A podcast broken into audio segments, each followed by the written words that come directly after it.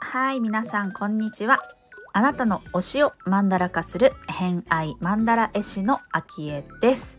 この番組は星読みを交えながらゲストの好きなものを語っていただく番組となっております。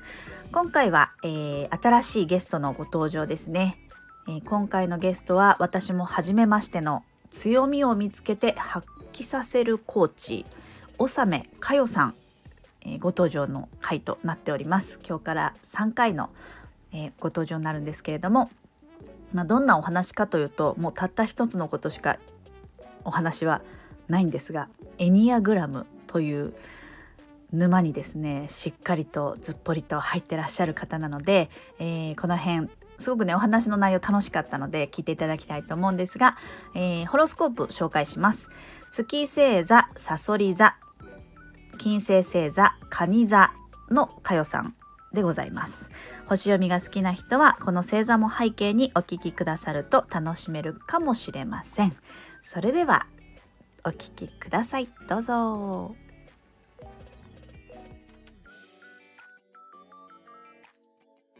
はい。それでは、えー、今日から新しいゲストをお呼びしておりますので、ご紹介させてください。えー、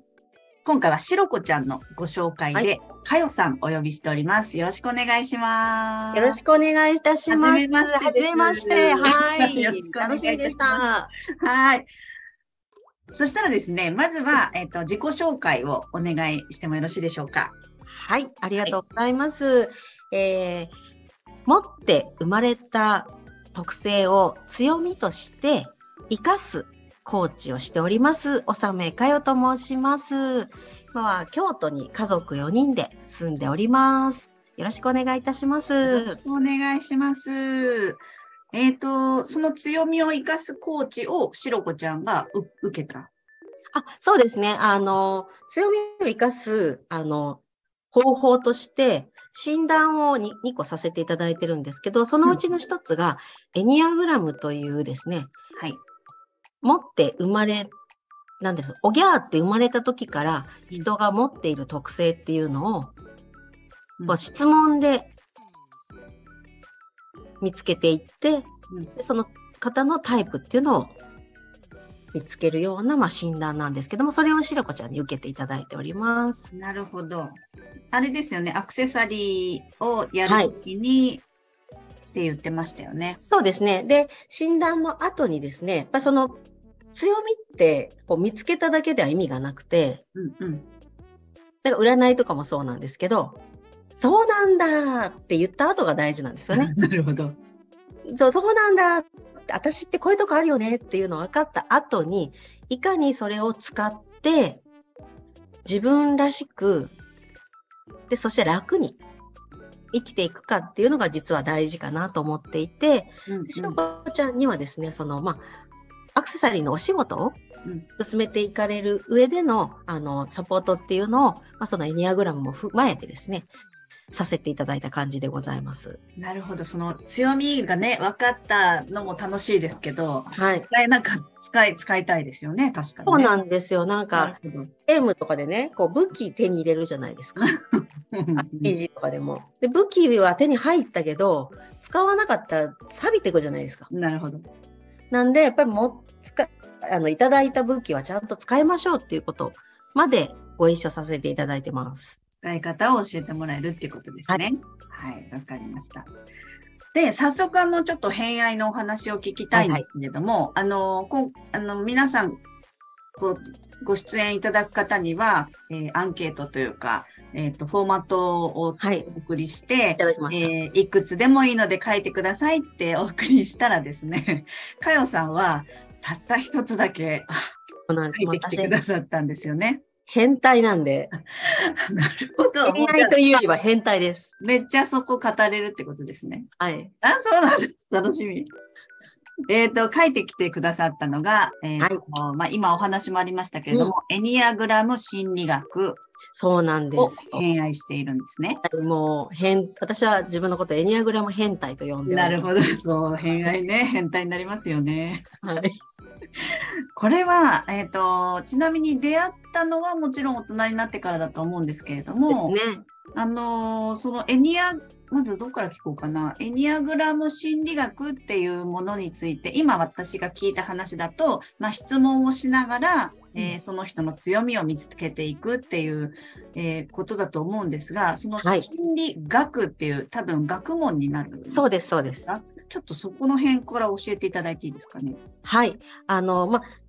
心理学でもあり、まあ、ちょっと脳科学にも通じてるんですけども、人はまあ生まれておぎゃーって言った時からですね、あの、まあ、同じ環境でも同じ子に育たないように、持って生まれている特性ってあるじゃないですか。はいはい。ね、あの兄弟でも全然違うとかってあると思うんですけども、その中でもちろん遺伝みたいなね、ものもあるんですけれども、その、もともと持って生まれてる脳、うん脳でどこの部位が優位かっていうのって、で、実はおぎゃーの時にも、実はタイプに分かれてるんですね。ほで、まあ、これは、あの今私がお話ししてるのは、1970年代のスタンフォード大学の研究の結果を踏まえたエニアグラム心理学というものなんですけども、う。まあおぎゃーの時から実は人にはタイプが3つに分かれていて、でそこから、こう、環境ですね。どんなところ、まあ、地域もありますし、家族構成もありますし、お父さんとかお母さんの性格もいろいろ、いろんな環境の中で、それぞれこの3つがですね、3つにまた分かれて、まあ、全部で9つのタイプに、3×3 で9つ？はいはいはい。もともと3つに分かれてたのが、さらにそれぞれが3つ股に分かれて9つのタイプに、まあ大体小学生ぐらい。うん早い子で4、5歳うん。にはもうタイプが実は見えている、決まっているという、まあ、研究の結果といいますか。これをエニアグラム心理学というふうに呼んでおります。じゃあ、その幼少期の段階で全部で9つの中のどれかの分類になるっていうことですそうです。はいい。厳密にはもっと分かれていくんですけど、まあうんうん一番分かりやすいのはこの9つですね。なるほど。それを、はい。えー質問によって、導いて、どのタイプあの、かなっそうです。ていうのがわかる。はい。なるほど。これ、えっ、と、心理学、その学ばれたのは結構前なんですか？えっと、私、今、2020年から一人で起業という形でしてるんですけども、その前職がですね、会社員でうん。人事をやっておりまして、あ、人事？人事です。はい。はい人の採用とか配属とか、あと教育とかするような人事の担当をしてまして、その時に出会っていますので、だいたい7、8年とか前かなと思いますうん。これは、なんです、まずはじめにその7年、8年前にやろうかな、学んでみようかなって思ったんですか、実は、このエニアグラム心理学ってですね、そのアメリカでも、結構企業の研修に使われている心理学なんですよ。うん、うん、うん、うん。このなんかチームを作るときに、このタイプの人にはこの仕事の方が向いてるよね、とか、このタイプの人とこのタイプの人を同じチームにしちゃうと、まあ喧嘩しちゃうよね、とか。でもこっちの人と一緒だとうまくチームとして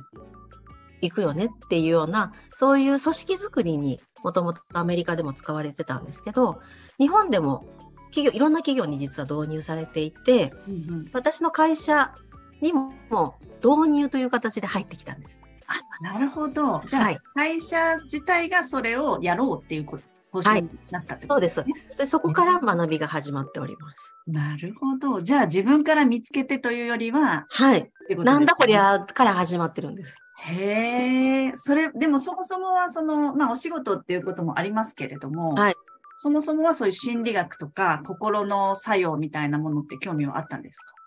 いや、な、全くなかったです。へえ、じゃあもう仕事としてだけ、こう最初、はい、そうです、そうです。入ってたんですね。はい。うん、面白い。全然、あの、ざっくりしてた人生だったんで、その、そんなにその人と自分が違うんだとかね、いうことをあんまりこう、思い悩んだりとか、うん。なんかそこに対する探求心とか、そんなになかったんです。うーん。うんうんうんうんうん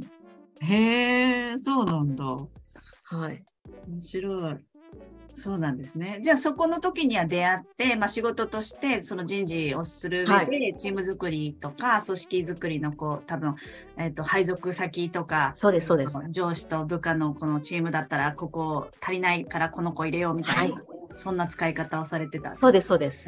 それはもうその時はお仕事で入ってそれまで心理学とか興味なかったのに、起業まで行くことになったその変態に変わっていくポイントはどこだったんですか、まず、あの、普通にその会社でやってる時もですね、いろんな謎が解けていくんですよ、それで。おうその、なんでこの人の部下になったらみんな辞めていくんだろうなとか、あ単にその人ね。そうなんですよう。んうんうんうん。それまでは分かんないわけですよね。この人がこ単に怖い人だからだみたいなうんうんうんうん。ふうに思ってて、もう本当にこの人ちょっと厄介だなうん。って思ってただけだったんですよね。あとはこう辞めていく子も、いや、気持ちが弱いのかなとか、うんうんうん今時の子はみたいなうん。ふうに思うわけ、思ってたわけなんですけど、その心理学が入ってきて、皆さんのタイプが分かってくるとですね、あ、だからこの上司でも、A っていう部下は続くけど、B っていう部下が続かないのは、そりゃそうですよねっていう、まあ、謎が全部解けていったんですよ。なるほど。はい。で、あと、そのやっぱりわ若い時の、その10代のね、頃にもタイプが決まってますから、もともとの自分のタイプとかっていうのも私自身も思い出すんですよ。社会に出て、いろいろこうな経験の中で、性格ってこう変わってきたんですけども、こう気質っていうか本質みたいな、三つ子の魂みたいなものを忘れてたんですよね。うん。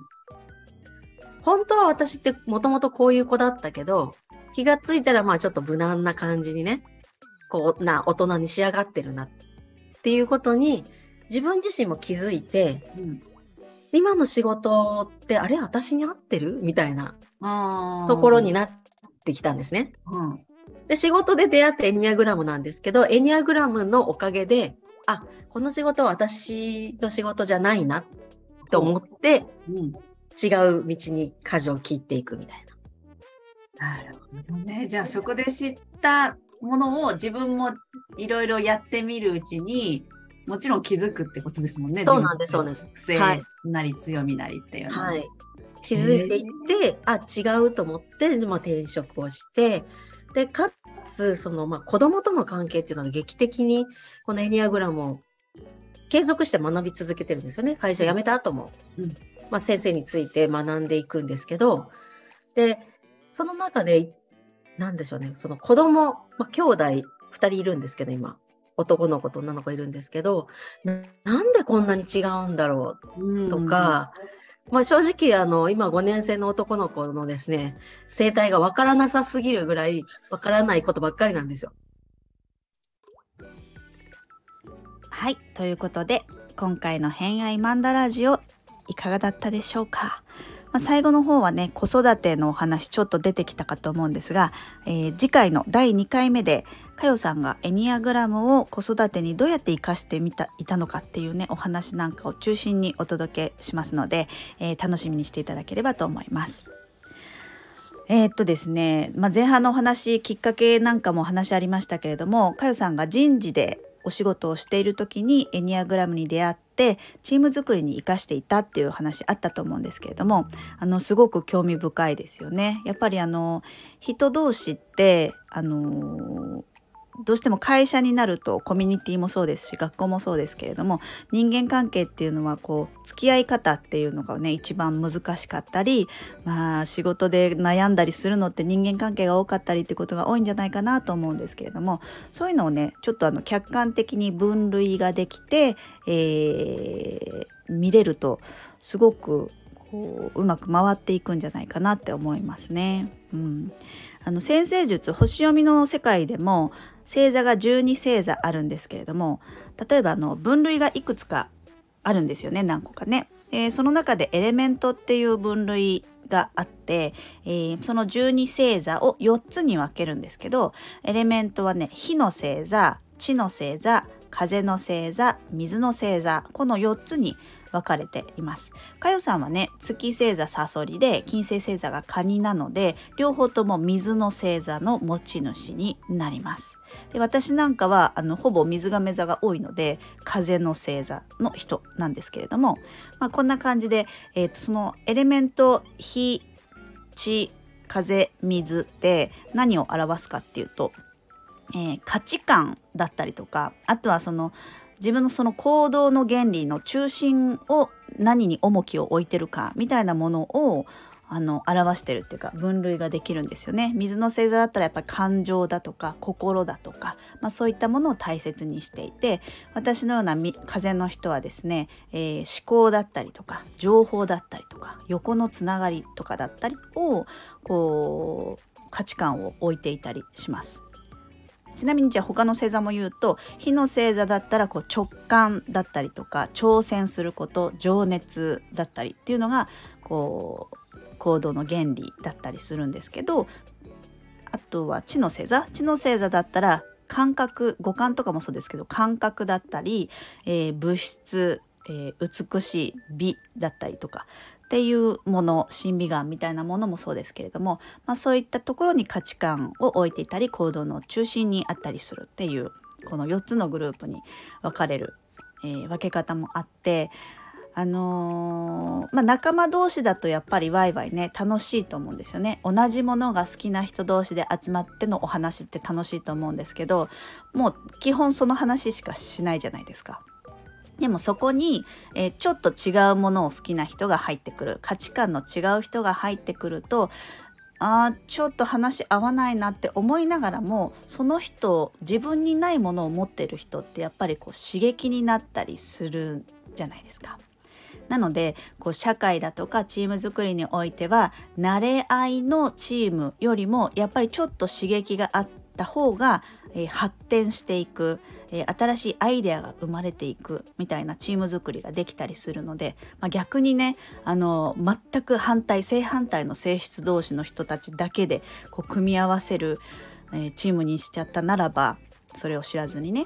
そうするとやっぱバチバチの状態だったりグループが2つに分かれて構想が始まったり、えー、まあ、刺激はあるけど刺激的すぎて、えー、まとまりが全くない喧嘩ばっかりするチームになっちゃった。かね、まあ、そういったこともありうると思うので、まあ、これは人間関係あのその会社もそうだけれども、まあ、家族もそうですね。家族も割とあのいっぱい家族がいる人なんかはお父さんと長男はえー、すごく話が合うし趣味が合うから一緒に遊んであの行っておいでみたいなのできるけどお母さんと長男はすごく正反対の性格すぎてよく喧嘩する。だけど自分にない価値観を持ってるからお母さんからすればその長男の考え方とかっていう自分の中にないものを見るのでとってもねあの勉強になったりメンターになったりえー、そして見てみるとすごくためになったりするんですよね。でもそれってやっぱり知ってないとあのもうなんでわかんないんだろうで終わっちゃったりするのでそこをねちょっと分類を知っていたりだとかそういう心理学の中で、えー、だったり先生が先生術の中でも何でもいいんですけどそういったものをね傾向を見てあげるっていうのも客観視できるとあの人間関係でうまく使っていけるのかなと思って今回お話を聞いていました。はい長くなりましたがということで本日もお聴きくださりありがとうございました。今日も良い一日をお過ごしください。偏愛マンダラ絵師の秋江でした。ではまた。